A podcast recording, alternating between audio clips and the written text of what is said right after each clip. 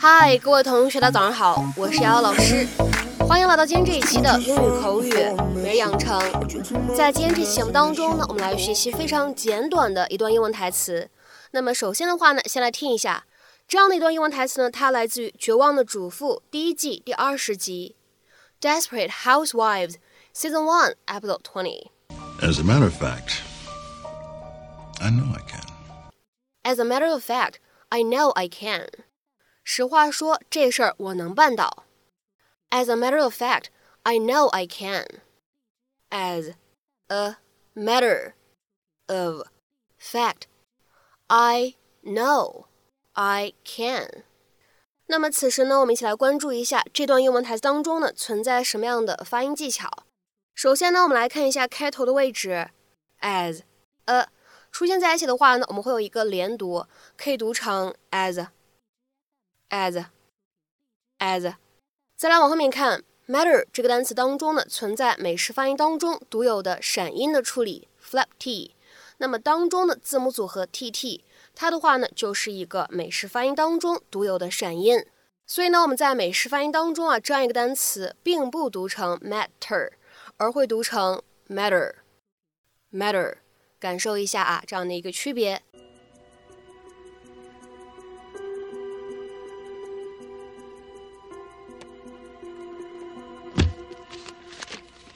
I'm having trouble with the family across the street. I think one of them may have set a fire in my house.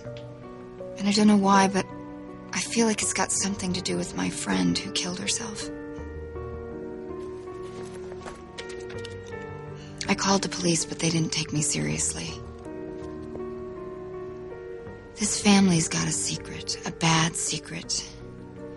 I think I'm in over my head. I need you to find out everything there is to know about Paul Young and his family. Do you think you can help me? As a matter of fact, I know I can.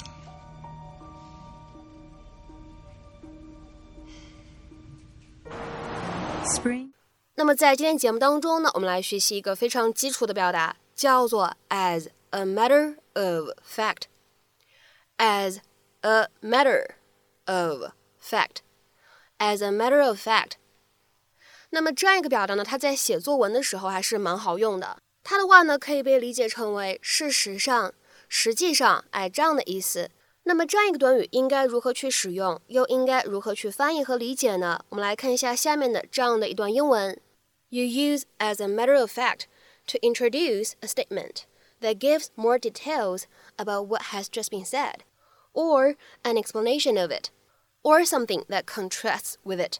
那么在英文当中呢，我们说 as a matter of fact，它的话呢意思是事实上、实际上啊这样的意思。那么在口语当中呢，我们经常会把 as a matter of fact 和 actually 或者呢 in fact 或者 the truth is 进行互换使用，因为它们的意思呢都表示事实上、实际上。那么接下来的话呢，我们来看一些例句啊，都相对来说呢比较的简短。首先的话呢，我们来看一下第一个句子 ：No, I don't work. As a matter of fact, I've never had a job. 不，我不工作。事实上，我也从来没有工作过。No, I don't work. As a matter of fact, I've never had a job. 那么这个句子呢，其实就相当于 No, I don't work. In fact, I've never had a job. 那么下面的话呢，我们来看一下第二个例子。它的话呢是一个对话。第一个人提问说，Have you always lived here？ 另外一个人回复说，As a matter of fact，I've only lived here for the last three years。你一直住在这里的吗？另外一个人回复说，实际上我也就是过去的三年在这边住。言下之意是什么呢？就是再往前我是不住这里的。第一个人提问说，Have you always lived here？另外一个人回复说。As a matter of fact, I've only lived here for the last three years. 那么此时的话呢，这样的一个回答，它就相当于 The truth is, I've only lived here for the last three years，对吧？是一样的意思。 实际上我也就是过去的这三年在这边住，再往前呢我是不住这里的。